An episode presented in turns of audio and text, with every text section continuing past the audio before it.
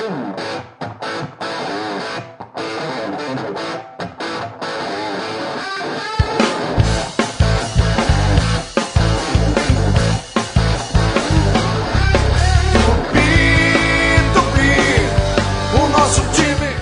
meu amigo, olá, minha amiga do CarijoCast. Eu sou Giovanni Rezende. Está entrando no ar mais uma edição do nosso podcast especial para falar do Galo Carijó, para falar do Tupi e uma edição que vem depois de uma derrota, né?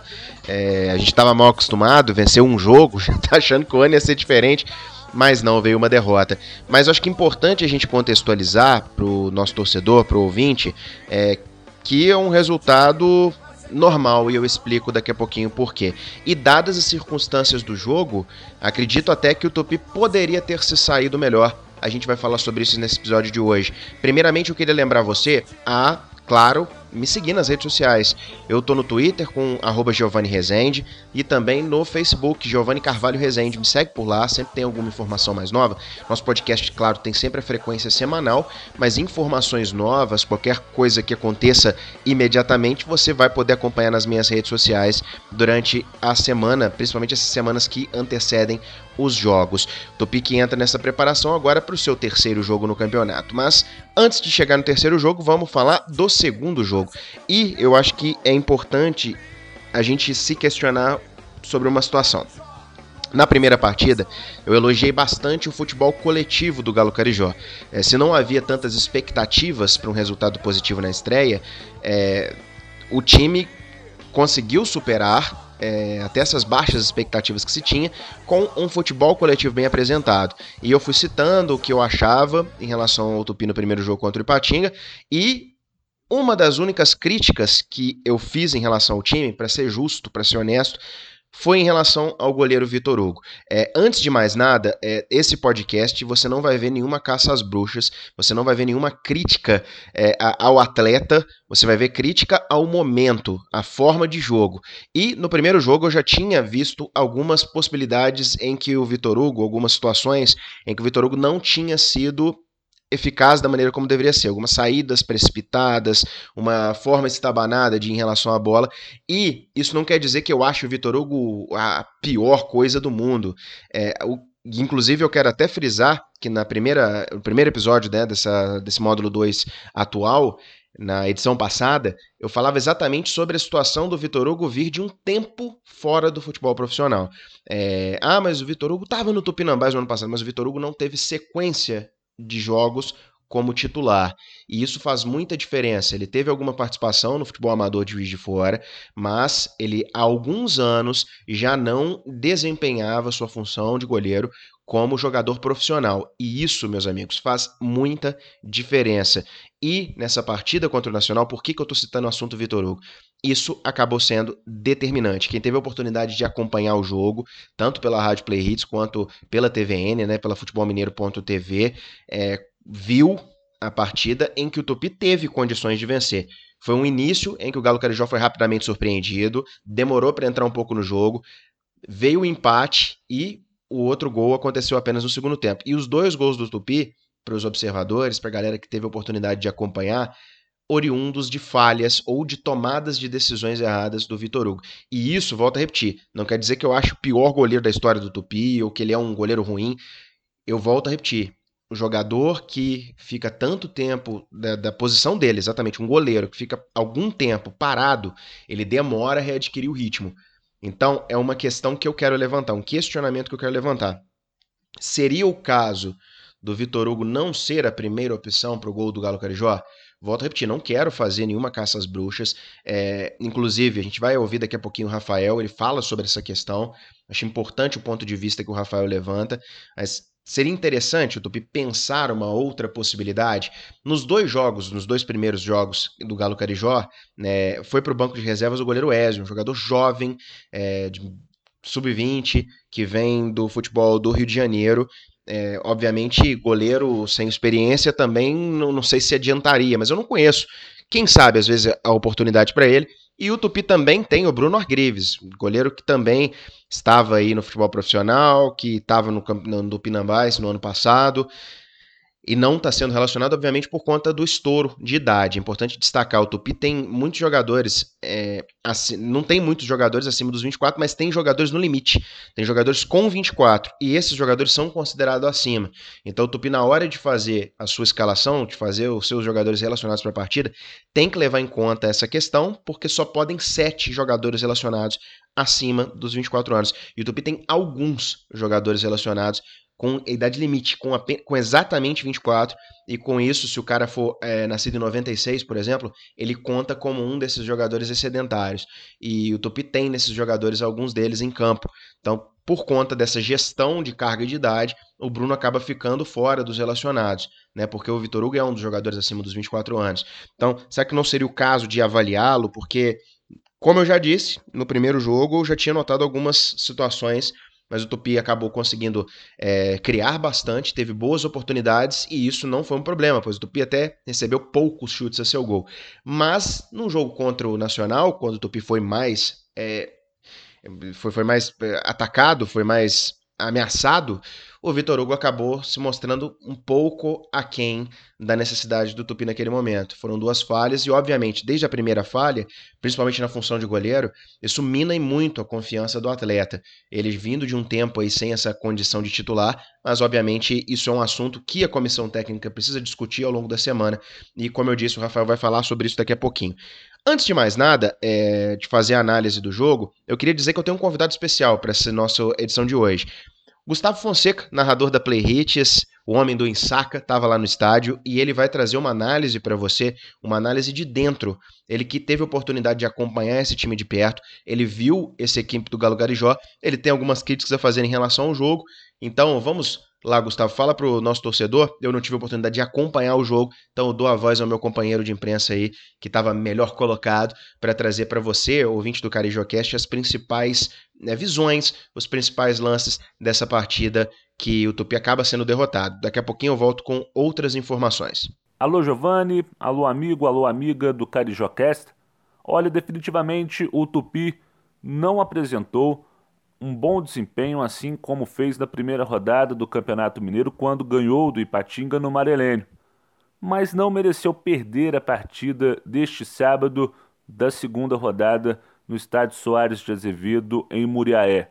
O jogo contra o Nacional teria um resultado mais justo no empate de 1 a 1, mas falhas individuais, sobretudo do goleiro Vitor Hugo, levaram à primeira derrota carijó neste Campeonato Mineiro do módulo 2. O Tupi, inclusive, tomou um gol muito cedo, o que fez com que o técnico Rafael Novaes tivesse que mudar o seu esquema de jogo logo nos primeiros minutos da primeira etapa, pois o Nacional, em uma falha individual, na verdade duas, no mesmo lance do goleiro Vitor Hugo, conseguiu achar o seu gol com dois minutos de partida. Né? Uma bola recuada. A verdade é que a zaga do Tupi começou também um pouco atabalhoada o Adalberto, o Luiz Otávio batendo cabeça logo nas primeiras chegadas da equipe do Nacional, que foi bem para cima. A característica do time da casa é essa, né? Tentar uma pressão logo no começo do jogo. Pega alguns jogadores ainda frios, desprevenidos. O Adalberto e o Luiz Otávio batendo um pouco de cabeça, mas a realidade é que o lance do escanteio saiu de uma falha individual do goleiro Vitor Hugo. Ele estava na altura da meia-lua, uma bola ali é, até que ganha pela defesa Carijó, um pouco de pressão dos atacantes do Nacional, ele se atrapalha e cede um escanteio. No lance do escanteio, uma bola cruzada na pequena área, aquela região em que o goleiro tem que dominar. Ele tem que sair da meta apenas para evitar que essa bola cruze a pequena área e chegue no segundo pau em um atacante melhor posicionado. A decisão do goleiro fez com que a bola chegasse no Joãozinho e o Tupi toma o primeiro gol muito cedo. Né? O Nacional, a partir daí, se aproveita do fator de vantagem no placar e evita se expor, o que é muito normal, né? ainda mais para um campeonato de módulo 2. A cera começa a ser muito grande logo nos primeiros minutos da partida, tá? Muita catimba, inclusive os gandulas evitando ali né, é, entregar a bola rápido quando ela sai para a lateral e o Tupi tem ali que mudar o seu estilo de jogo, né? É, tem que achar os espaços ao invés de esperar com que o Nacional vindo para o campo de ataque né, entregue bons espaços para que as jogadas que ficaram marcadas no primeiro jogo do Tupi, né, os toques rápidos em velocidade, aproveitando os três atacantes ali, o Júlio César, o Renan Amorim e o Sávio, pudessem surtir efeito e o Tupi criar chances de gol. Pelo contrário, teve que contar muito com o meio de campo, né? Os atacantes ficaram um pouco sumidos, presos entre uma defesa bem postada do Nacional, entre os primeiros minutos até os 40 do primeiro tempo, mais ou menos, onde o Tupi teve que usar do Albert, usar do Isaías e muito da figura do Esquerdinha para, com criatividade no meio de campo, tentar buscar espaço. Né? As jogadas pelo meio de campo estavam realmente difíceis, teve que contar muito com o apoio do lateral Adson, do lateral Elder pela esquerda também, mais o Adson pela direita, inclusive foi um dos destaques do jogo do Tupi neste sábado, e o ataque Carijó ficou um pouco sumido. Nas jogadas de meio de campo, o esquerdinho até conseguia quebrar uma ou outra linha de passe, mas a grande verdade é que o Tupi teve um volume de jogo, mas pouco conseguiu ainda na primeira etapa penetrar a defesa da equipe do Nacional. O gol saiu de uma jogada dessa, rápida de contra-ataque, um passe esticado na direita para o Renan Amorim, que ele consegue, com a sua característica, força né, física, se livrar da marcação, bater cruzado, né, conta com o desvio do zagueiro Gabriel Vidal, e até na minha narração eu falo que o gol foi do Renan Amorim. Né, no meu entendimento, porque ele teve né, um incentivo, ele teve né, a iniciativa, para falar a verdade, de bater aquela bola cruzada e buscar o gol, né? E o zagueiro se atrapalha quase ali na risca da, da meta do goleiro Cairo e acaba desviando a bola para dentro, mas fatalmente seria um gol dado aí para o Renan Amorim. O Tupi empata o jogo, o que é, mostra evidente o que era a tônica da partida, né? O Nacional saindo com a vantagem em alguns contra-ataques, inclusive com uma boa intervenção do goleiro Vitor Hugo numa trama ali entre o atacante Joãozinho e o atacante Lucas Lima, da equipe da casa. É, mas o Tupi ainda teve domínio das ações no primeiro tempo, tanto que conseguiu chegar ao seu gol após criar aí algumas oportunidades é, poucas muito claras, mas esta do gol do Renan Amorim, mostrando que o Tupi tem um bom centroavante né, a explorar na sequência do campeonato. O segundo tempo começa com o Nacional dando as cartas da partida, o que é normal, e o Tupi tentando, de alguma forma, achar algum espaço para buscar o seu gol, mas equilibrando as ações ainda como no final da primeira etapa. O Tupi impõe o ritmo de jogo, até a metade do segundo tempo, mais ou menos, quando começa a cansar. E isso é uma coisa que a gente tem que destacar. O time do Nacional não é um time completamente novo, tá? São jogadores já rodados do futebol mineiro. O zagueiro Márcio, os volantes Lucas Silva e Alemão, o próprio meia Lucas Paranhos, esse ataque da equipe do NAC também, o Joãozinho, que foi o autor dos gols, e o próprio Lucas Lima, são jogadores é, que são rodados e tiveram uma boa atitude física na partida, souberam dosar esse jogo e talvez é o que tenha faltado ao Tupi. O Tupi cansou muito e foi evidente da metade do primeiro tempo para frente, assim como havia sido em Juiz de Fora. Talvez aí uma falta de preparação física para esses jogadores. Entraram bem o Anderson e o Macário na partida mas nessa altura o Tupi já estava perdendo o jogo por uma outra falha individual do goleiro Vitor Hugo. Uma falta quase sem ângulo na lateral da grande área, a batida cruzada muito rente ao poste direito do goleiro, aonde ele poderia agasalhar a bola com facilidade e acabou soltando nos pés do atacante Joãozinho. Mais uma vez, o goleiro pega a bola e larga o goleiro não sai da meta, o goleiro tem dúvidas na hora de dar um passe ou chutar. Indecisão, inexperiência. Essa é a tônica desses dois primeiros jogos do goleiro Vitor Hugo.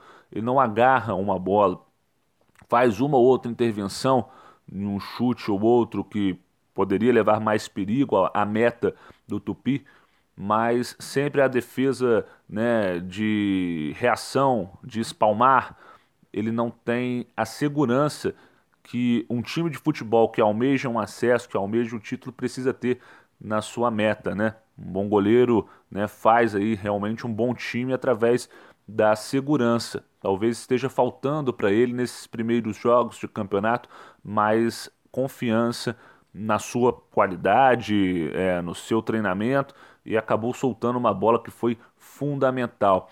O Nacional não estava criando jogadas é, incisivas para ameaçar a sua meta e numa bola parada acabou na falha do goleiro, chegando ao 2 a 1 Joãozinho, oportunista, estava ali no momento certo, no lugar certo, esperando a falha do goleiro, assim como foi no primeiro gol.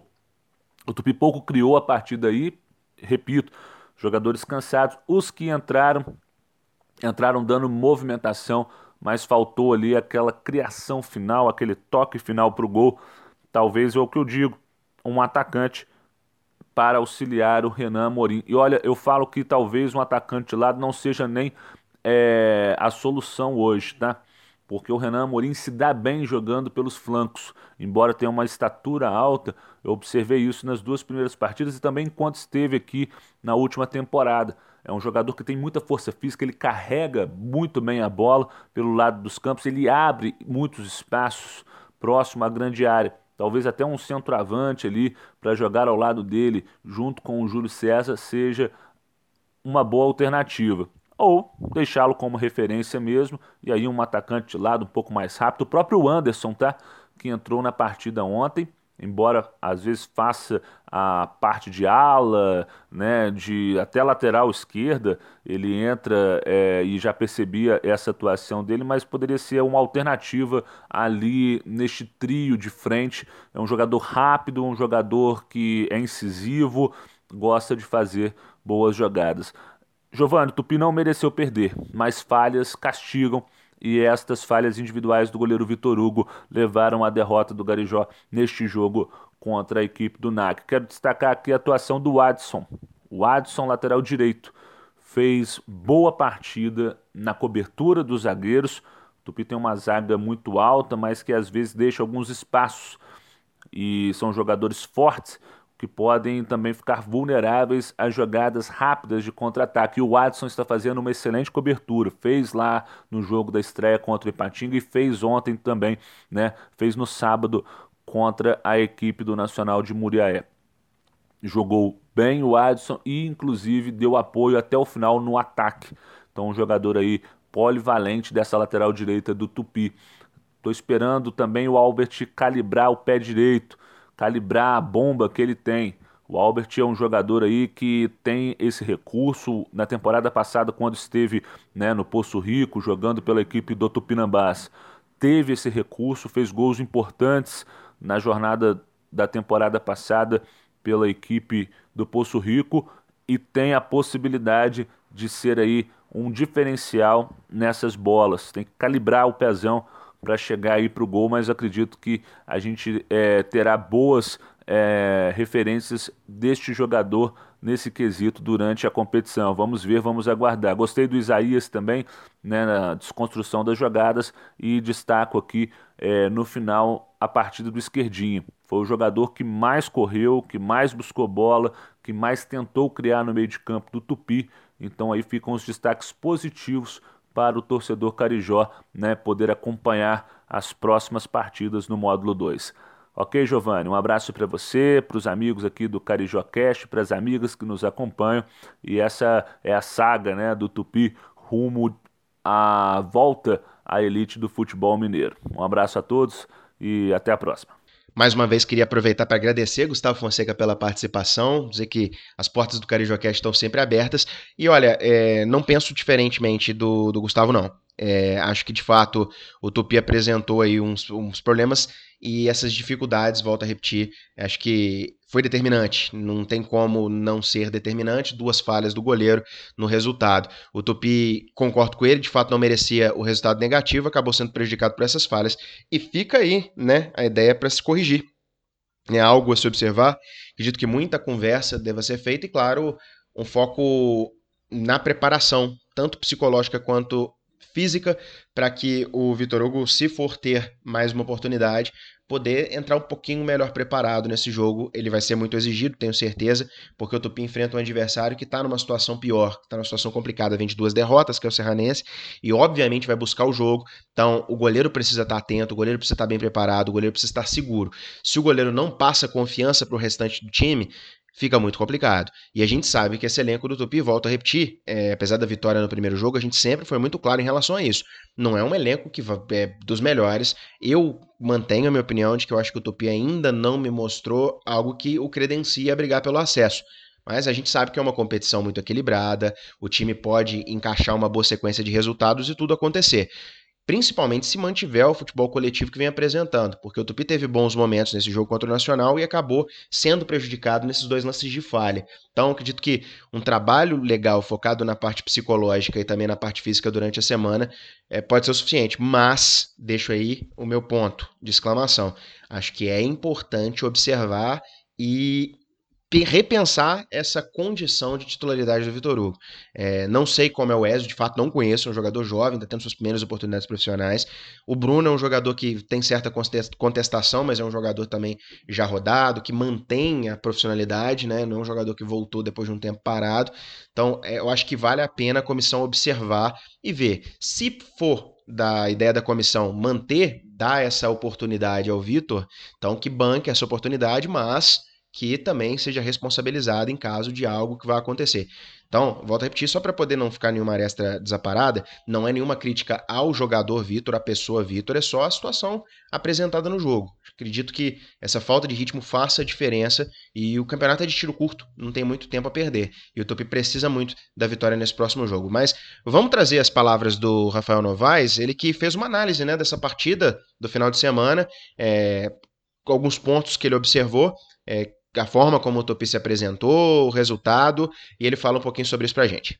Em relação ao, ao nosso segundo jogo na competição, né, que foi contra o Nacional é, lá em Muriaé, é um jogo bem com duas equipes é, propondo o jogo de maneira assim, distinta, né? Enquanto o Nacional é, fazia muitas, muitas ligações é, com os extremos e com o centroavante deles, né? A gente tentou, na medida possível, colocar a bola no chão e propor um jogo mais de bola, de bola no chão, chegando, tocando a bola. E eles com ligações aí direcionadas para os atacantes e para os extremos. Uma, uma equipe muito qualificada, fez várias alterações do primeiro para o segundo jogo, mas a gente começou sonolento, a gente começou muito mal, né?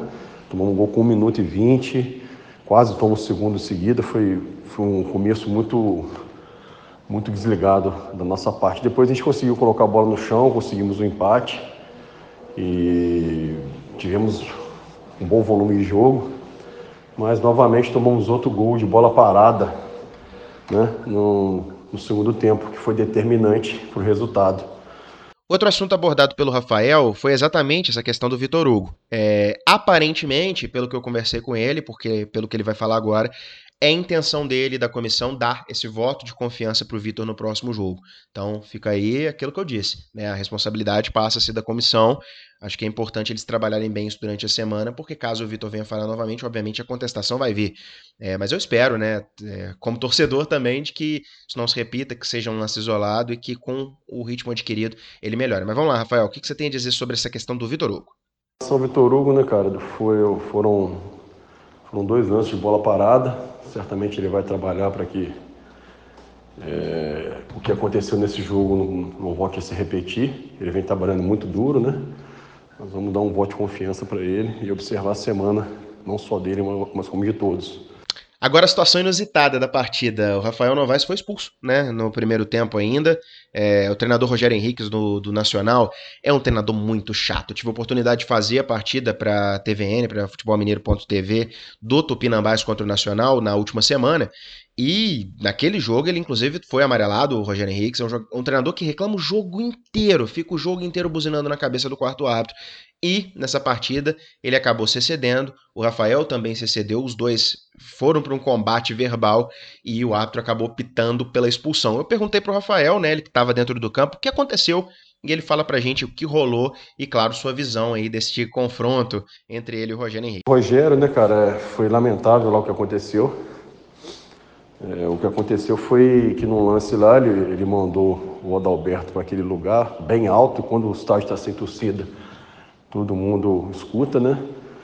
Eu fui cobrar o, o, quarto árbitro, que aquela atitude eu jamais faria com, com nem com meus jogadores, nem com muito menos com a equipe adversária. E acabou que, o, que ele acabou falando algumas coisas comigo, eu falei algumas coisas para ele, ele foi expulso e o juiz acabou que me levou junto, né?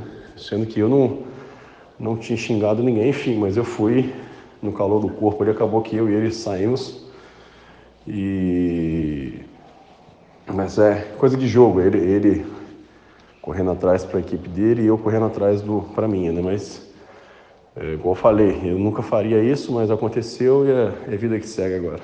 Tá, e depois da versão do Rafael só fica aquele puxãozinho de orelha, que a gente sabe como o Rogério Henrique funciona, né? Eu já tive a oportunidade de acompanhar, a gente conhece ele do futebol do interior de Minas.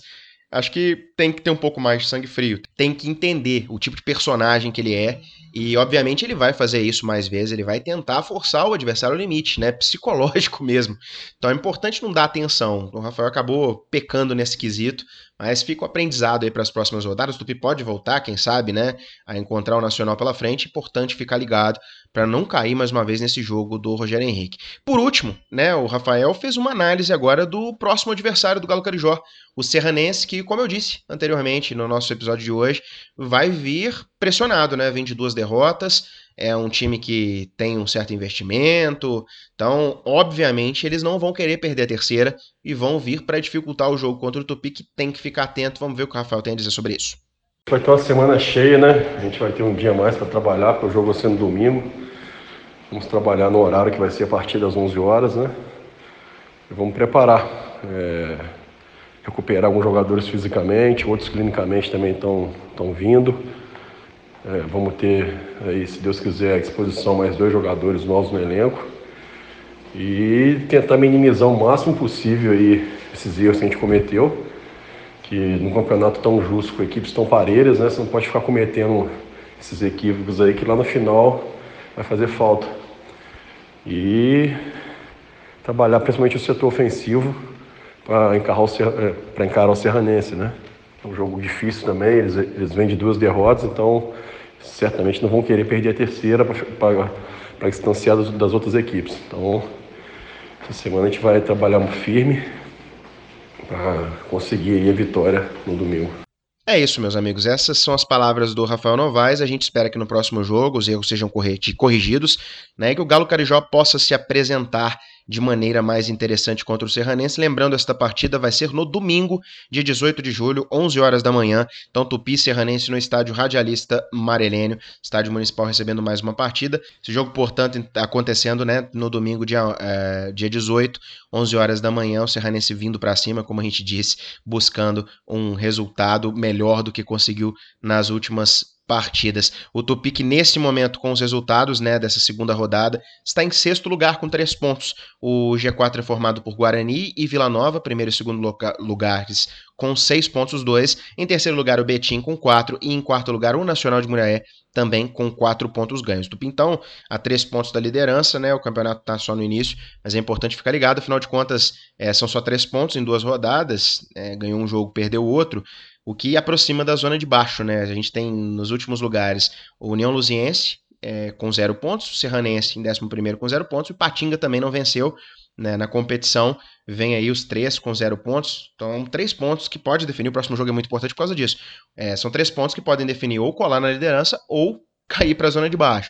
Então, precisa de muita atenção nessa próxima partida que vai definir aí, né? Já entrando na terceira rodada, a gente já começa a definir um pouquinho mais o que o Tupi vai dizer neste campeonato mineiro do módulo 2 e a gente espera que diga muita coisa ainda pela frente, né? A gente torce muito.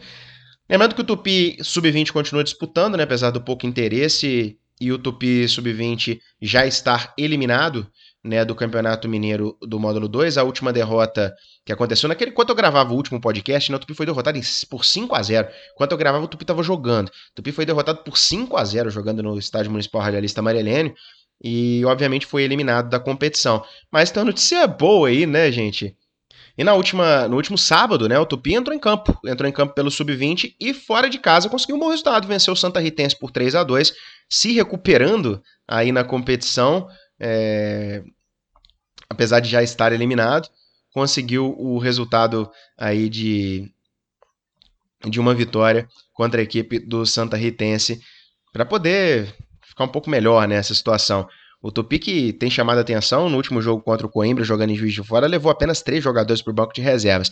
Para essa partida contra o Santa Ritense eram quatro jogadores no banco de reservas é, do Galo Carijó que entrou em campo nessa partida. É, trazer os, os, autores dos gols do Galo Carijó, Alexander fez o primeiro e os outros dois gols marcados pelo Augusto Santos Cavalcante, que fez o gol né, o Augusto, aí do Galo Carijó, camisa 10, fez os outros dois gols. O Tupi, portanto, então vencendo de 3 a 2 vencendo de virada. Tomou os dois primeiros gols é, logo na primeira etapa, diminuiu no final da primeira etapa e fez os dois gols, os outros dois gols, dos gols da virada, né, do empate da virada, ao final do segundo tempo. Aí aos 44 e aos 47. Já está eliminada a competição, é importante voltar a destacar, mas pelo menos que termine com dignidade né, esse torneio, depois de tanta polêmica em volta dessa equipe sub-20 do PIC nesse momento. Do grupo B, ainda é o último colocado com 7 pontos, ainda tem partida a disputar, então pode, quem sabe, melhorar sua classificação, pelo menos para terminar esse campeonato com um pouquinho mais de dignidade. O PIC ainda enfrenta em casa a equipe do Minas Boca. O último jogo aí vai acontecer no sábado, 3 horas da tarde, aqui em Juiz de Fora contra o Minas Boca, fechando a participação definitiva do Sub-20 nessa temporada 2021. Meus amigos, então é isso, vou ficando por aqui. Lembrando que na próxima semana a gente volta com mais uma é, edição do nosso Carijocast, quem sabe analisando um bom resultado contra a equipe do Serranense. Vamos torcer para isso, para quem sabe engrenar de vez no Campeonato Mineiro do Módulo 2. Um abraço a todos e até a próxima edição.